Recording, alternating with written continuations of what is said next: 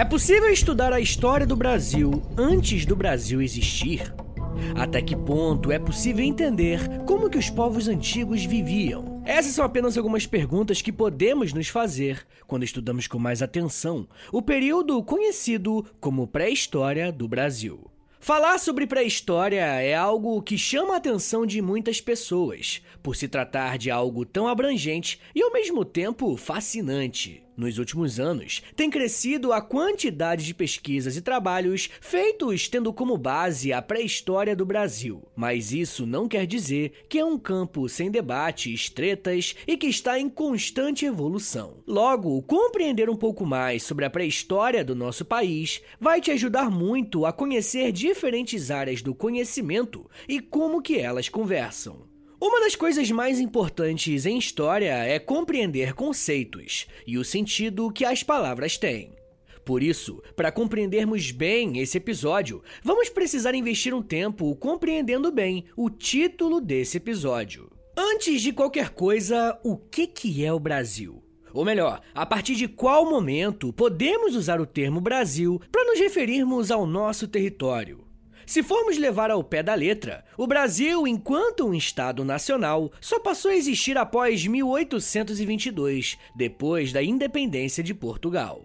Falar sobre a pré-história do Brasil seria o mesmo que falar de tudo o que aconteceu até a independência? Não, não é essa a definição que vamos usar aqui hoje.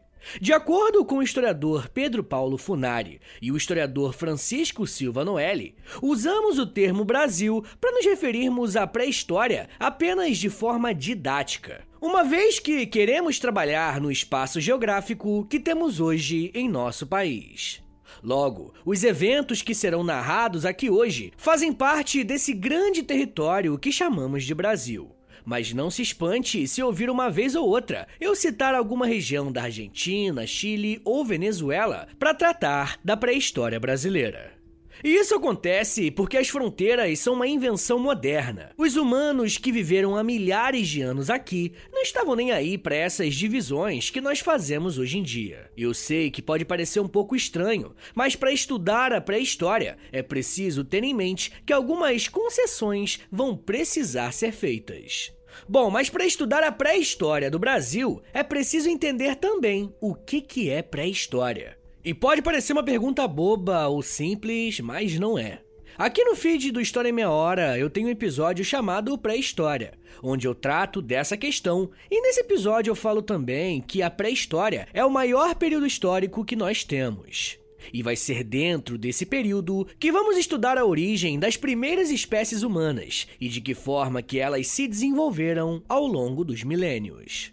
Além disso, conversamos bastante sobre o que caracteriza um período ser chamado de pré-histórico. De acordo com as definições mais clássicas, mais tradicionais do que é pré-história, e que inclusive é muito criticado, esse é um período caracterizado pela presença humana na Terra, mas que ainda não existia a escrita. Logo, de acordo com essa definição, a história só começa quando o ser humano passa a escrever. O que vem antes desse período é pré-histórico. E é claro que nós podemos fazer uma série de problematizações e questionamentos a respeito dessa definição, porque existiram vários povos super complexos que deixaram vários tipos diferentes de vestígios, mas não necessariamente ligados à escrita. E por esse motivo, nós vamos falar que os caras não têm história? Óbvio que não, né? Mas enfim, gente, uma vez que compreendemos os dois conceitos que dão nome a esse episódio, pré-história e Brasil, já podemos definir qual será o nosso foco de estudo aqui hoje. Nesse episódio, eu vou adotar a definição de pré-história do Brasil do Funari e do Noelle, que afirmam que estudar esse período é compreender tanto as primeiras migrações humanas para o continente americano e, em seguida, o seu estabelecimento no território que hoje chamamos de Brasil, quanto entender como que esses grupos povoaram o território, compreendendo a formação de uma série de povos, línguas e costumes e por fim, vamos abordar a história de parte desses grupos até antes mesmo da chegada dos portugueses aqui. O ponto aqui é fazer um contraponto dessa ideia de que antes dos portugueses chegarem aqui não existia história. Na verdade, de certa forma, é justamente ao contrário. O esforço que eu vou fazer aqui hoje é mostrar para vocês quão rica e complexa é a história dos habitantes do nosso território, mesmo antes da chegada dos portugueses no chamado Novo Mundo. Se queremos entender como que se deu a formação dos primeiros grupos humanos que viveram no Brasil, é preciso entender como que eles chegaram aqui. Afinal, como seres humanos não brotam em árvores, deve existir algum tipo de explicação que indique como que os povos humanos ocuparam o planeta. É uma unanimidade que a vida humana tenha começado em algum lugar do continente africano. Podemos confiar nessa informação porque existem achados arqueológicos que, através da datação com carbono 14, conseguem aferir de qual período pertencem. Mas, além disso, com o avanço da tecnologia, é possível hoje fazer um estudo com o DNA desses vestígios. Diversos cientistas pegaram essas amostras de DNA e concluíram que todos os Homo sapiens sapiens, que é a nossa espécie, são originários da África. Porém, o ponto interessante é que essa espécie humana surgiu em uma região específica do planeta, mas não ficou parada. A história do Homo sapiens sapiens é uma história da migração. O arqueólogo Jean-Paul Demole até faz uma brincadeira que tem um fundo de verdade. Ele diz que, pelo menos na opinião dele, o Homo sapiens não deveria ter esse nome, e sim Homo migrans, que significa o humano que migra. Ele vai dizer o seguinte sobre isso, abre aspas. A história humana é muito marcada pelo movimento, e sem grandes fluxos, fonte de misturas, nosso destino não seria o mesmo. Essas andanças constantes são uma característica humana. E claro, existem outros animais migrantes, mas eles seguem em geral um ritmo ligado às estações do ano. No nosso caso, essas grandes viagens foram feitas sem retorno, deixando traços disso em todas as épocas. Fecha aspas. O relato desse professor é muito legal, porque mostra que existe uma natureza humana. E essa natureza está ligada ao movimento e à descoberta do novo. Bem, pelo menos isso é uma hipótese. Mas enfim, gente, além do Homo sapiens não ficar sedentário na África, ele conseguiu chegar em outras regiões do planeta, como por exemplo na Palestina, chegando lá há pelo menos 92 mil anos e há pelo menos 50 mil na Oceania. Por mais distante que o nosso território esteja dessas regiões do mundo, o Homo sapiens sapiens também foi capaz de dar as caras por esses lados. O grande problema é que existe uma teoria mais aceita sobre a chegada dos hominídeos na América. Mas uma brasileira tem colocado tudo isso em xeque e gerado a maior treta dentro dos estudos pré-históricos. Até a segunda metade do século XX, existiu uma ideia muito clara a respeito da chegada do Homo sapiens na América. Muitos pré-historiadores acreditavam que a principal teoria sobre o povoamento da América tinha relação com a era glacial que o planeta passou por volta de 20 mil anos atrás. A temperatura do mundo teria ficado muito baixa, criando uma série de camadas de gelo nos oceanos. Uma das áreas que foram impactadas com esse gelo foi o Estreito de Bering, uma pequena faixa de água que liga a Sibéria, que é a atual Rússia, com o Alasca, atual Estados Unidos. Entre 15 e 10 mil anos atrás, a temperatura global se equilibrou e as temperaturas mais estáveis ajudaram o nível do mar a diminuir ao ponto de que as águas do Estreito de Bering deram espaço para uma grande camada de terra. Essa passagem seria o caminho ideal para que o Homo sapiens sapiens saíssem da Ásia e chegassem na América do Norte e, séculos após séculos, migrassem para o sul até chegarem no Brasil. Essa forma de explicar a chegada dos hominídeos na América é conhecida como teoria de Clovis, pois parte de um achado arqueológico que corrobora com essa teoria foi encontrado em um sítio na cidade de Clovis, lá nos Estados Unidos. No sítio arqueológico de Clovis, encontraram instrumentos de pedra lascada, como por exemplo pontas de lanças que eram fixadas em estacas de madeira para que eles praticassem a caça. É bem provável que essas ferramentas fossem usadas para caçar animais de grande porte, como por exemplo mamutes e bisões. Essas lanças são datadas de aproximadamente 11 mil anos de idade. E para os defensores dessa tese, esses vestígios seriam os mais antigos da América. Mas existe um outro aspecto muito importante da teoria de Clovis. De acordo com essa tese, os seres humanos que colonizaram a América eram mongoloides, ou seja, agrupamentos humanos com traços asiáticos. Essa tese se mostrou correta por muitos anos, porque os nativos indígenas da América do Norte e até da América do Sul tinham traços asiáticos, como por exemplo a estatura média mais baixa, olhos mais puxados e cabelo liso. Essas seriam provas suficientemente críveis para batermos o martelo para dizer que foi dessa forma que o ser humano ocupou a América. Daria para afirmar isso se não fosse a entrada dos sítios arqueológicos na parada. No final do século XIX, diversos paleontólogos, biólogos, naturalistas e arqueólogos vieram para a América do Sul para investigarem um continente que, em muitos aspectos, ainda não era tão conhecido. Em 1840, um naturalista dinamarquês chamado Peter Wilhelm Lund estava fazendo algumas pesquisas paleontólogas na província de Minas Gerais, quando descobriu diversas grutas na região de Lagoa Santa, nas proximidades da capital, Belo Horizonte. Dentro dessas grutas, ele encontrou restos humanos e vestígios de animais extintos. Se liga no relato que esse naturalista fez em 1844, depois de sua visita ao Brasil. Abre aspas. Achei restos humanos em uma caverna que continha, misturados com eles, ossos de diversos animais extintos. Eram, em parte, petrificados e também penetrados de partículas férreas. Fecha aspas. E esse relato é importante porque a própria observação do Lund, no século XIX, constatou que se tratava de algo muito antigo. E o tempo provou que ele estava certo. Quando as análises de carbono 14 foram feitas nesses achados, a conclusão foi de que os vestígios de Lagoa Santa possuíam mais de 10 mil anos de idade. Só que as descobertas em Lagoa Santa não pararam por aí. Em 1975, um grupo de pesquisadores encontrou em uma das grutas um crânio humano e outros ossos do corpo.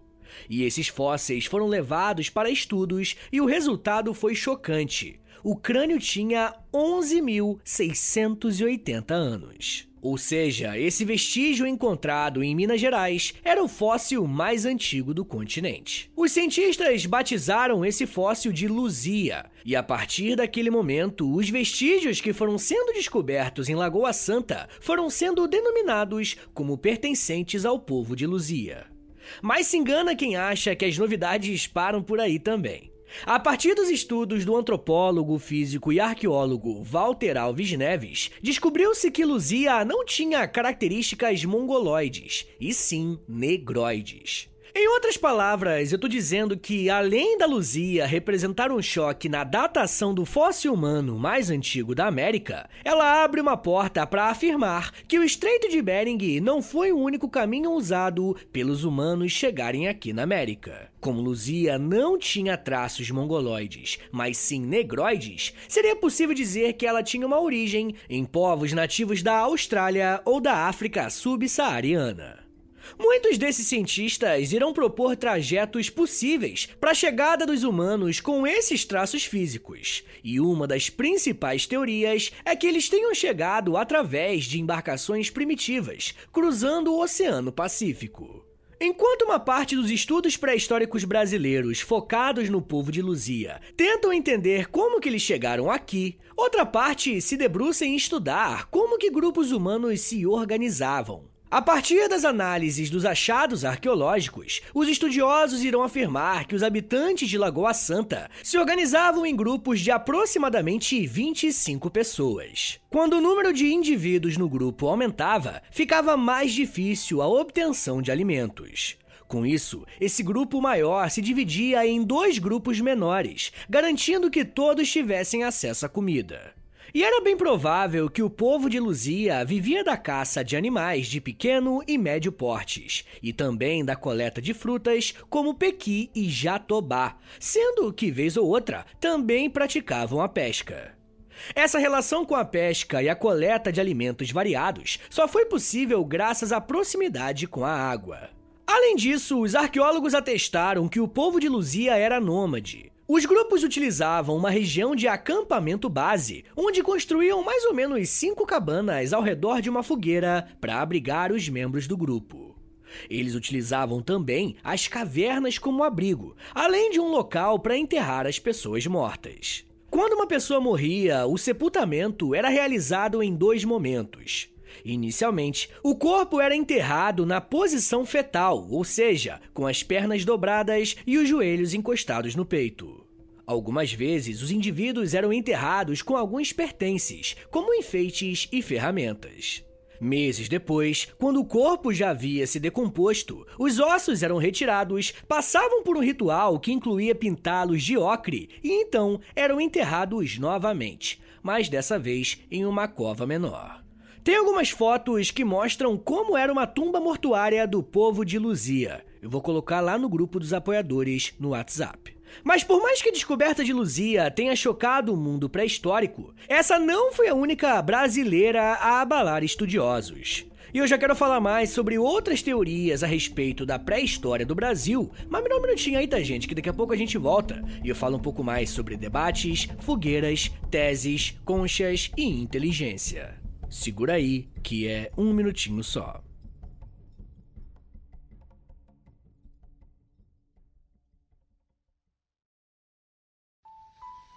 Eu sempre sonhei em poder viver de criação e de educação.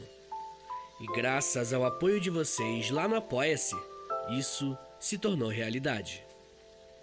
Entre em apoia.se barra História em Meia Hora, que com 10, 20 ou 30 reais por mês, você não só contribui para esse trabalho continuar acontecendo, como também recebe recompensas exclusivas para os apoiadores. Com 10, você tem acesso a um podcast semanal exclusivo. Eu me aprofundo em um tema de um dos episódios da semana e envio diretamente para o seu e-mail através do Apoia-se. Já tem mais de 70 episódios por lá e você vai receber acesso a todos eles. Além do podcast exclusivo, com 20 reais, você também recebe acesso ao nosso Clube do Livro. Todo mês nós lemos um livro sobre história e conversamos no grupo do Telegram. E depois de 30 dias, fazemos uma call no Zoom para compartilharmos as nossas impressões. E com 30, além das recompensas anteriores, eu te adiciono no meu Amigos Próximos no Instagram, onde publico conteúdos diários com curiosidades históricas, tanto no arroba História em Meia Hora, quanto no arroba Prof. Vitor Soares. E se você tiver alguma dúvida sobre o apoio, é só entrar em contato comigo pelo e-mail historiaemmeiahora.gmail.com apoia.se barra História em Meia Hora. É apoia.se barra História em Meia Hora. Valeu, gente!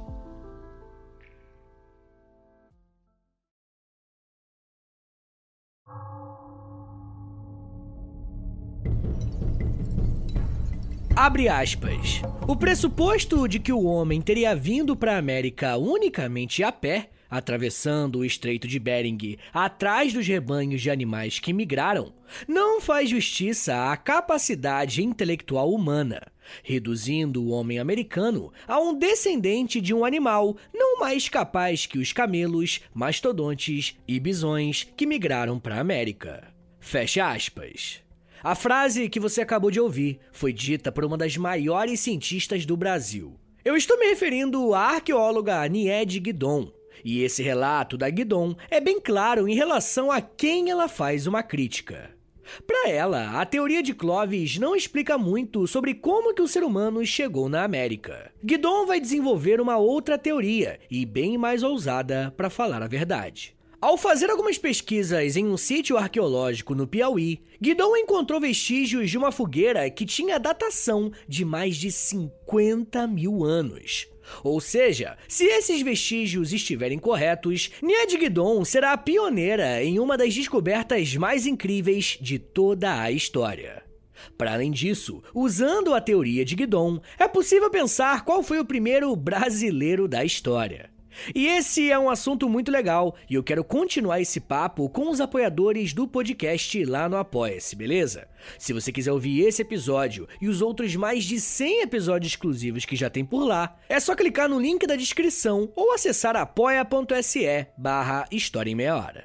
Mas enfim, gente, essa descoberta da Guidon no Piauí não aconteceu lá por acaso. É nessa região que existe a maior concentração de sítios arqueológicos de todo o Brasil. Esses sítios ficam localizados no Parque Nacional da Serra da Capivara, um parque criado em 1979. Na Serra da Capivara foram encontrados também vestígios que ajudam a criar algumas hipóteses sobre os hominídeos que viviam nessa região. Esses grupos eram nômades de características mongoloides, formados por poucos indivíduos que preferiam ficar concentrados em áreas abertas perto da água. Os habitantes dessa região do atual Piauí conseguiram desenvolver o uso de suas ferramentas. A primeira ferramenta tinha relação com a utilização de pedras, sendo que a maioria dessas pedras ainda eram encontradas na própria região. Mas eles também se deslocavam para regiões mais distantes em busca do sílex, que é uma rocha bem dura. Uma das principais características desses grupos era a realização de desenhos nas paredes das cavernas. São as chamadas inscrições ou pinturas rupestres. Comparando essas inscrições com outras encontradas nos atuais estados da Bahia, Pernambuco e Rio Grande do Norte, os arqueólogos perceberam que existem grandes semelhanças entre elas, chegando à conclusão de que todas teriam sido feitas pelo mesmo povo. E é claro que isso é uma hipótese, tá? Mas pode indicar uma relação entre os povos que nós não tínhamos conhecimento. A Serra da Capivara vai ser um desses exemplos caricatos, mas existem outros sítios arqueológicos que podem nos indicar uma presença humana bem marcante. Uma outra descoberta dos arqueólogos foi a dos sambaquis. E essa é uma palavra de origem indígena que significa amontoado de mariscos ou conchas. Ou seja, estamos falando de uma construção complexa, mas com materiais simples. Os sambaquis habitaram o Brasil por volta de 7 mil anos atrás, e eles não vão se concentrar em uma região específica do país, e sim em uma larga faixa de terra, tomando boa parte do litoral do Brasil. Os sambaquis foram encontrados no Maranhão, no Piauí, na Bahia e até no Rio Grande do Sul. Os sambaquis funcionavam como espaço de convívio social. No centro dos sambaquis, na região mais elevada, os sambaquieiros construíam as suas cabanas. Essa região central também era utilizada para enterrar os seus mortos em um ritual complexo e cheio de simbolismos. Analisando os sambaquis, os arqueólogos obtiveram diversas informações sobre os hábitos e costumes dos sambaquieiros. Eles procuravam construir seus montes de conchas na beira de rios e de mangues. Viviam da caça de pequenos mamíferos e principalmente da pesca. Como a quantidade de comida disponível na região em que viviam era farta, eles não tinham necessidade de se deslocar com frequência de um lugar para o outro em busca de mais alimento. E essa era uma vantagem de se alimentar daquilo que o seu habitat pode fornecer. Ainda sobre os sambaquis, alguns estudiosos têm apontado que existiram sambaquis de até 10 metros de altura e que teriam levado mais de 500 anos para atingir esse tamanho. Mas ainda não se sabe explicar por que, que os sambaqueiros faziam essas elevações. A hipótese mais trabalhada é a de que quanto maior o sambaqui, maior era o prestígio social das pessoas que nele viviam. Ou nas pessoas que estavam enterrados nele, né? Como uma espécie de pirâmide do Egito Antigo, tá ligado? Bom, esse modo de vida acabou desaparecendo pouco antes da chegada dos portugueses no Brasil. Uma outra região do Brasil que é um terreno fértil para pesquisa pré-histórica brasileira é a região amazônica. Estudos feitos por arqueólogos indicam que há pouco mais de 12 mil anos, povos caçadores-coletores já viviam na região amazônica. Essas populações se concentravam principalmente à beira dos rios, e eu não sei se vocês estão percebendo, mas até aqui, todas as regiões que falamos até agora têm alguma relação direta com a água.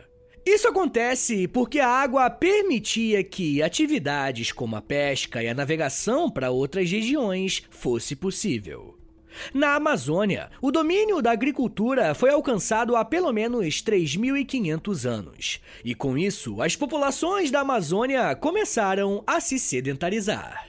Pouco a pouco, foram surgindo sociedades mais complexas, com organização hierárquica e produção de artesanato mais elaborado. Dos povos sedentários da Amazônia, temos três que se destacam.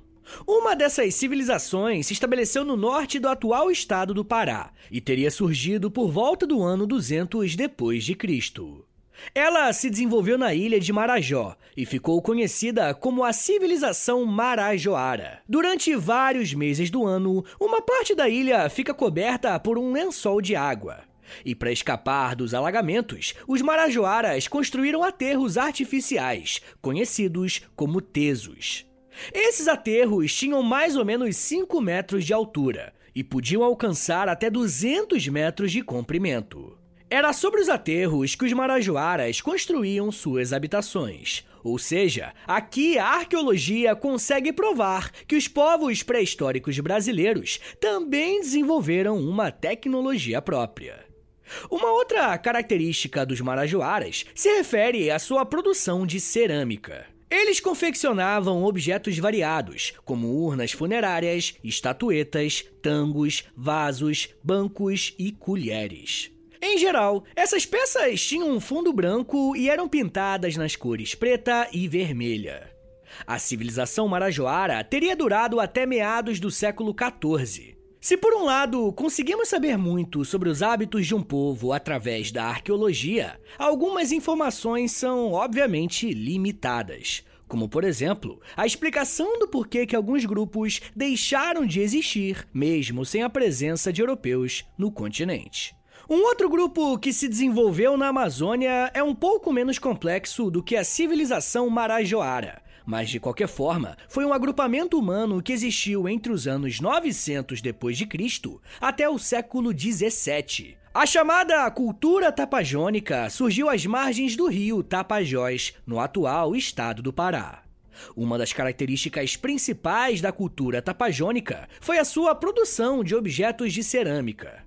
Hoje em dia, consideramos isso uma questão artística, mas na época poderia simbolizar muito mais coisas, como por exemplo rituais religiosos. Utilizando a cerâmica, eles construíam principalmente estatuetas, cachimbos, vasos e urnas decoradas com representações humanas e de animais. Por fim, a região amazônica ainda presenciou uma terceira civilização se desenvolver nessa região, Durante muito tempo, pesquisadores afirmaram que as sociedades da Amazônia estavam organizadas em torno de pequenas aldeias que tinham no máximo 100 pessoas. Porém, vestígios encontrados na região do Alto Xingu, no norte do estado do Mato Grosso, têm levado esses estudiosos a repensarem melhor as suas escolhas de pesquisa.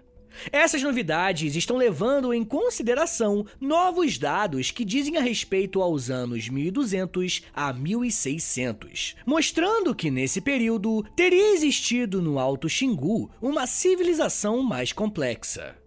Essa sociedade seria de 19 aldeias de formato circular, interligadas umas às outras por uma rede de estradas. Toda essa área seria cercada por poços e paliçadas, que é um conjunto de estacas ou varas de madeira fincadas no solo, formando uma espécie de cerca com o objetivo de preservar um espaço, seja para privacidade ou seja para se protegerem de ataques.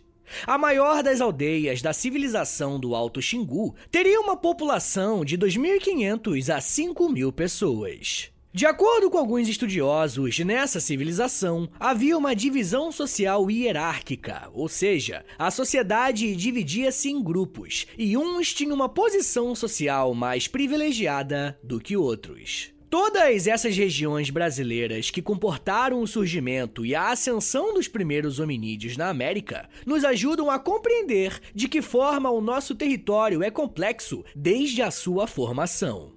A própria Aniede Guidon vai dizer que o que faz mais sentido para a ocupação da América é que ela tenha sido feito em momentos e em pontos diferentes, pois somente isso explicaria a tamanha diversidade de línguas e povos que viveram aqui no Brasil. Tem um episódio aqui no feed com o título de Indígenas Brasileiros, e os diferentes povos que conversamos nesse episódio só existem porque há milhares de anos esses Homo sapiens sapiens decidiram cruzar o desconhecido, talvez para alimentar o seu desejo quase instintivo de migrar e desbravar o novo. Analisando essa longa pré-história do Brasil, podemos atestar o quanto somos diversos, mas isso não impede que sejamos todos brasileiros, fato que sempre está em debate, mas isso já é um papo para uma outra meia hora.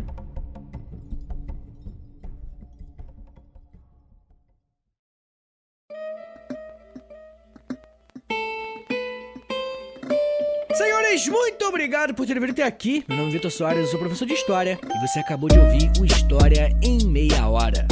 Eu gosto bastante de falar de história do Brasil, como eu já falei com vocês, mas eu vou ser bem sincero, tá? Pra história também já não é um tema muito querido pela rapaziada, com o Brasil no meio então, eu acho que vai flopar esse episódio, mas o tema é importante, o tema é relevante, eu acho ele muito legal também, então ele vai sair assim mesmo. Mas é claro, gente, se bastante pessoas compartilharem, se tiver bastante play, se for, enfim, bastante ouvido, os números forem bem, né? Basicamente isso, quer dizer que é um tema interessante pra rapaziada e com certeza eu farei mais caso o episódio ele tenha um bom desempenho, tá? Então se você quer mais episódios desse tipo, compartilha ele aí, pô, dá uma moralzinha, dá uma moralzinha lá no Instagram, posta nos stories e me marca no arroba História em Meia Hora. Depois você também pode postar um Twitter se você quiser, e aí me marca no arroba H30podcast.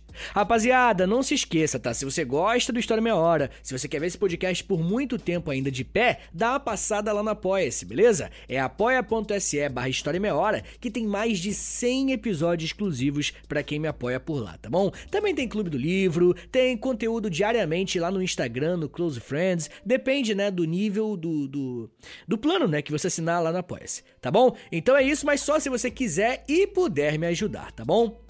Mas uma outra forma de me ajudar também é através do Pix. O meu Pix e o meu contato é historiaemmeiahora.gmail.com Rapaziada, lembrando vocês que o História Meia Hora tem a parceria com a Loja, tá bom? L-O-L-J-A, Loja. Você entra no site deles, loja.com.br, digita História Meia Hora, que você vai ser levado para nossa lojinha. E na nossa lojinha tem várias camisetas, moletons, vários produtos nossos lá, tudo original do História Meia Hora. E claro, né, além de você ficar gatão ou gatona com produtos muito bonitos do História em Meia Hora, você também ajuda meu trabalho a continuar de pé desse jeito, tá bom? Mas rapaziada, uma outra coisa que eu vou te pedir, isso aqui não custa nada, é zero reais, é um minutinho no teu dia, vai no perfil do História Meia Hora no Spotify, por favor, e aí você clica em cinco estrelinhas, depois você clica em seguir, e por último clica no sininho, que o sininho vai enviar uma notificação pro seu celular quando tem episódio novo, beleza? Rapaziada, eu também tenho outro podcast de história e de humor, que é o História pros Brother. Tem episódios novos todas as quartas-feiras. É só jogar aí no Spotify, tem nas outras plataformas também. História pros Brother. Ouve lá que eu acho que você vai curtir. Mas é de humor, hein, rapaziada? É de história, né? Tá no nome, mas é mais de humor. Então é isso, gente. Me siga nas redes sociais. É arroba no Twitter, no Instagram e no TikTok. Eu tô sempre lá no TikTok fazendo um videozinho de um minutinho só, vídeo educativo, para ensinar história pra rapaziada lá também. Beleza, gente? Então é isso. Muito obrigado, um beijo, até semana que vem! E valeu!